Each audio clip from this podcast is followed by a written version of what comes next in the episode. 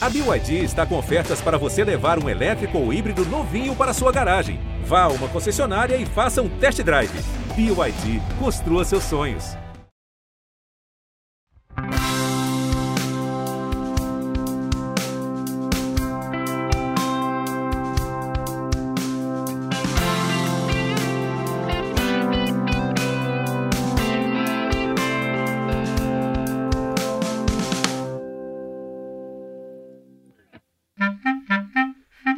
Vem chegando você, tudo bem?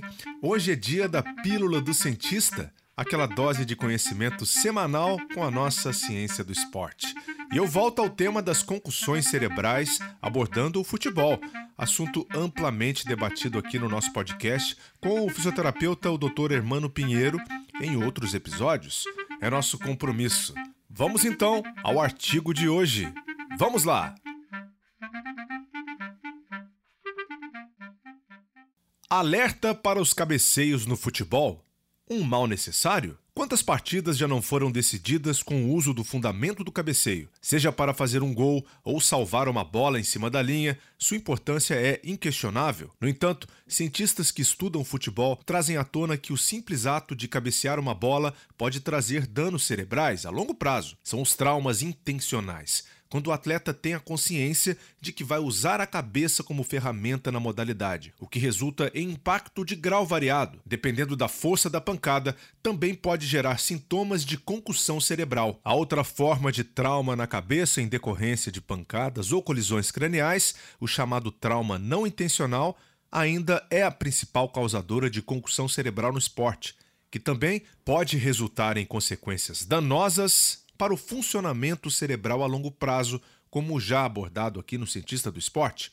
A conclusão dos cientistas é de que o cabeceio, de forma repetida, não é benigno. O uso da cabeçada na bola pode alterar alguns processos cognitivos do atleta, como atenção, aprendizado, memória e raciocínio, por exemplo. As descobertas ainda não apontam, num primeiro momento, para alterações agudas temporárias. Mas o estudo feito pelo Albert Einstein College of Medicine o primeiro a comparar as consequências dos traumas intencionais com os não intencionais e seus efeitos a longo prazo em atletas veio com informações importantes. 308 jogadores amadores de futebol de Nova York, majoritariamente masculinos, entre 18 e 55 anos, foram envolvidos na pesquisa que analisava através de testes o aprendizado e a memória verbais, atenção, velocidade psicomotora e a memória como um todo. As estatísticas mostraram que durante um período de duas semanas em que foram avaliados, os jogadores cabeceavam a bola em média 45 vezes, onde um terço deles relataram choque não intencional na cabeça. De forma significativa, aqueles com a maior frequência de cabeceios apresentavam piores performances nos testes cognitivos para reação motora e atenção. Nenhuma associação de piora no desempenho nos testes foi associada com os traumas não intencionais observados no estudo. A preocupação dos cientistas no momento é que essas perdas temporárias funcionais neuropsicológicas resultadas pelos cabeceios poderiam induzir microlesões cerebrais com consequências irreversíveis na função do órgão a longo prazo.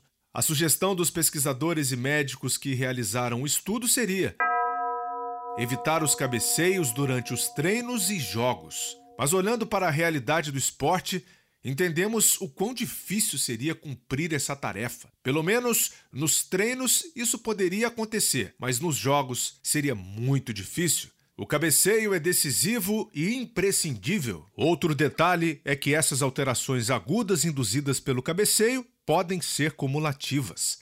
A pesquisa que mais chamou atenção foi a que incluiu 14 ex-jogadores profissionais de futebol, todos com média de tempo de carreira de 26 anos e avaliados como sendo exímios cabeceadores de bola. Todos desenvolveram declínio cognitivo por volta dos 63 anos de idade. Em apenas seis dos avaliados, foi possível fazer uma avaliação neuropatológica do tecido cerebral e, em todos os casos, detectou-se anormalidades, condizentes com o histórico de impactos craniais. Em todos os seis indivíduos, houve associação com a doença de Alzheimer e em quatro se confirmou a encefalopatia traumática crônica. O interessante é que a concussão não parecia ser o principal causador dos problemas neuronais. Ao longo das carreiras profissionais de cada um, houve um registro de seis casos de concussão por atleta, de acordo com o estudo. Mas, como já chamamos a atenção num outro artigo, o diagnóstico e a confirmação de uma concussão só entraram no foco emergencial do futebol neste milênio, um dos grandes absurdos da modalidade.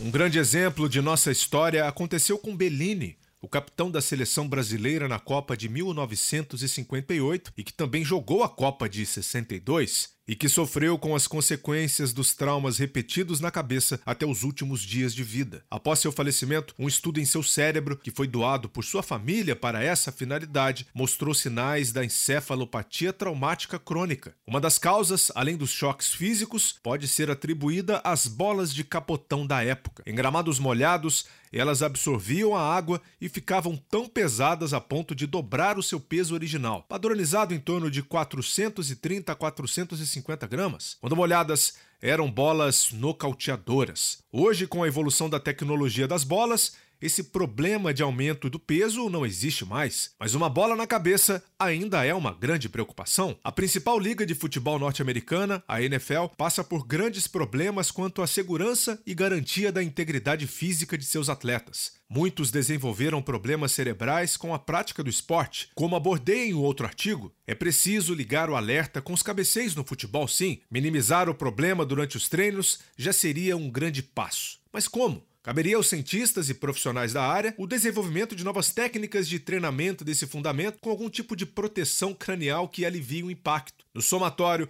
ao longo e no final da carreira profissional do atleta, ele poderá sofrer menos com as consequências. Afinal, o cabeceio ainda é um mal necessário. As referências científicas citadas aqui estão no artigo disponível no blog ge.globo barra o cientista do esporte. Lembro que estamos em vários aplicativos de podcasts como Spotify, Apple, Google e tantos outros e deixo também o um convite para você nos seguir no Instagram arroba o cientista do esporte. Escute, avalie nosso trabalho e venha fazer parte de nossa comunidade.